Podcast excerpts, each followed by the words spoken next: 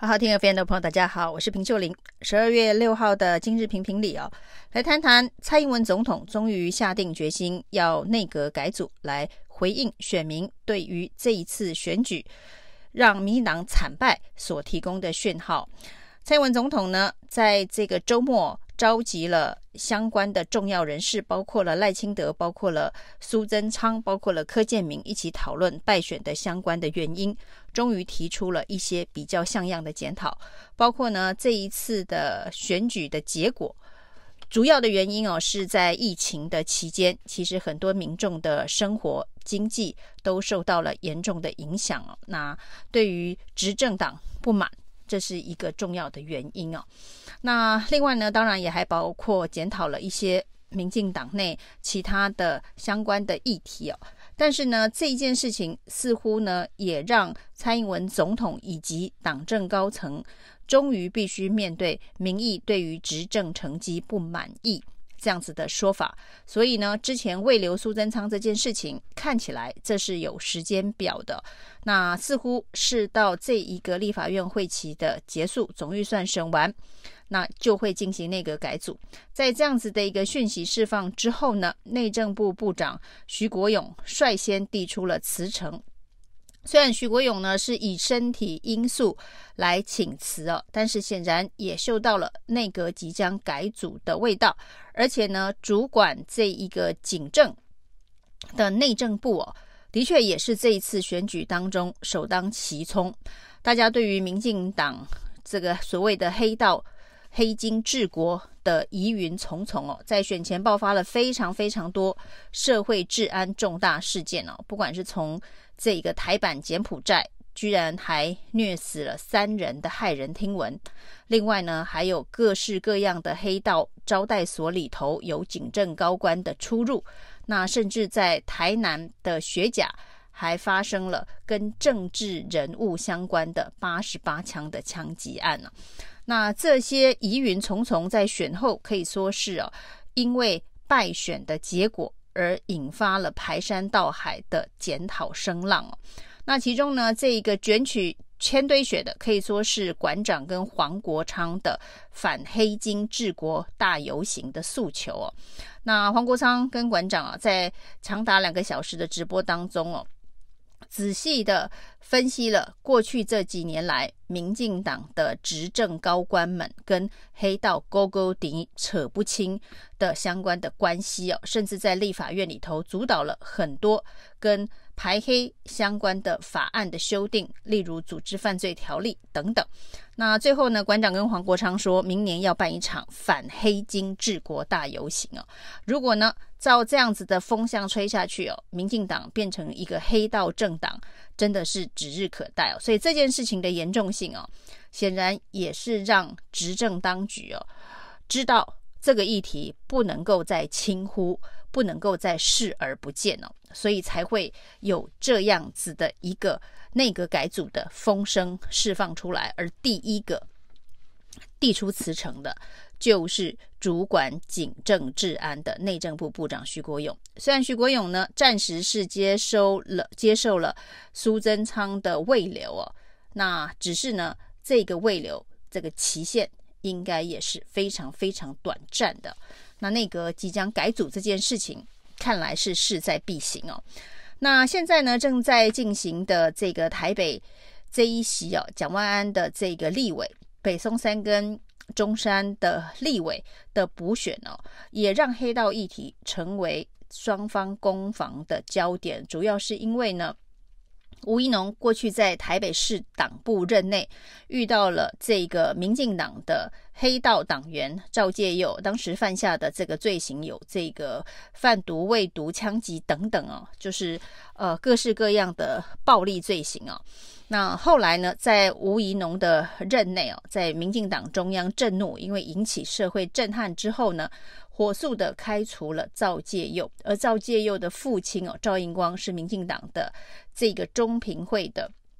招委，也在赵介佑被开除之后呢，请辞离开哦。那吴怡农说：“我都处理了赵介佑以及赵应光哦，为何还要质疑他跟黑道的关系啊？”但是呢，赵应光立刻发了声明稿反驳吴怡农哦，就是他跟赵介佑是不一样的。赵介佑因为这个涉犯相关的这一个罪行被开除，但是他并不是被赶走，他是主动请辞的。只是他甚至没有指出哦，就是呃他的妹妹其实呢，赵新宇还在台北市党部担任执行长。那除了赵应光发声明反驳吴一农之外哦，那吴怡农要求民进党中央要处理黄成国的议题啊。那黄成国的议题，吴怡农也非常清楚明白的点出，这并不是法律的问题，而是政治的问题哦。那他希望民进党中央能够有清楚明确的表态。那一样的，黄成国也对吴怡农出招了。不过呢，黄成国出的招哦，是说呢，要求民进党成立一个调查小组哦。黄成国说他不是战犯哦，那他希望这个调查小组要调查他到底是好人还是坏人呢？黄成国说，之前他帮陈水扁、谢长廷、蔡英文助选的时候，民进党内的要角都觉得他是好人哦。结果呢，现在选输了，惨败了。那就把矛头指向他，说他是战犯，说他是坏人，他也觉得很疑惑。那他要求民进党要成立一个调查小组。那不管是赵应光的声明，或者是黄成国的反击，要成立调查小组，对民进党来讲绝对是烫手山芋啊。那这个调查小组一旦成立了，到底是要帮黄成国背书，他不是李文忠口中的黑道中常委，他不是吴怡农口中可能对于民进党在选民心中的形象有伤害的政治人物哦。那如果这个调查小组调查的结果，黄成国是好人的话，那对于民进党的这一个党魂党格以及党员会有什么样子的看法？恐怕会有很深远的影响。那如果民进党的这个调查小组的调查结果说黄成国是坏人呐、那黄成国的确有黑道的疑云的话，那会引发的恐怕又是另一个方向的副作用。那针对呢，到底吴怡农是不是跟黄成国有非常密切的关系，以至于沾染上黑道相关的疑云呢？那今天在这个立法院，民进党的立委呢，则提出要修改选罢法的排黑条款。那这个排黑条款呢，被民进党认为是所谓的将国民党一军哦，因为呢，民进党要修法的内容是，只要犯过组织犯罪条例、检肃流氓条例、毒品危害防治法、枪炮弹药代谢管制条例以及洗钱防治法，把洗钱防治法放进这一个排黑条款当中哦，似乎有一点点又把范围扩大到黑金的这个金。的这个角色哦，是不只是排黑，还排金哦。那只要犯过这五项法令的，未来都不得参选公职哦。这当然是一个呃非常非常严格的法律哦。那把这个法律的修正案提的范围这么广，一方面呢是要将国民党一军说，那你敢不敢跟呢、那因为大家现在都说要排黑，那我就在选罢法来个彻底的排黑哦。也许民进党打的如意算盘是国民党根本不敢跟进，因为这个范围恐怕牵涉会非常的广了，特别是包括了洗钱防治法。那事实上，在我们现在的法律当中哦，当呃也有特殊规定哦，选罢法里头是贪污罪判刑之后呢，还有这个叛国罪。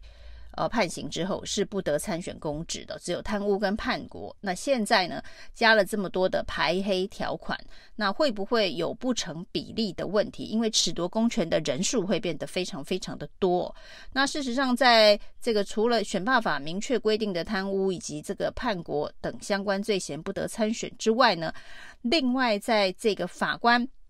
做某些司法审判的时候呢，会同时判。褫夺公权呢？那一旦褫夺公权，你就丧失了参选的资格。这是目前呢，在处理除了贪污跟叛国罪之外的参选资格的时候，法官会常用的这一个判例。但是现在呢，把法律明定，只要犯过这五种法律都不得参选，到底会不会呃违宪、排黑、排毒、排枪？一次搞定哦。那于是有人就提出了，那为什么曾经贿选过的不排除哦？那也有人提出，那如果贿选要排除，那酒驾要不要排除哦？那什么样子的公共危险罪是不是该排除哦？甚至呢，这个也许有人会提，那恶意诽谤罪是不是也应该要排除？那照这样子的一个包山包海的排除法，选罢法恐怕就变成了所有法律的太上皇法律了。那如果民进党要提这样子的一个法律，他到底是真的想要通过排黑条款，还是要提一个看起来不是很可行的法律，然后让在野党掉进反对的陷阱？再说呢，民进党是很想要排黑的，但是是在野党不同意排黑，凸显在野党不愿意排黑。如果这个时候呢，在野党也跟进说哈，说好，你要排这些黑。我就跟着你一起排黑哦，于是呢，朝野就会联手修出一部可能根本就违反宪法的法律哦。那这到底是不是意气用事的扮家家酒？我们的立法院的立法品质啊，又一次的让人看破手脚。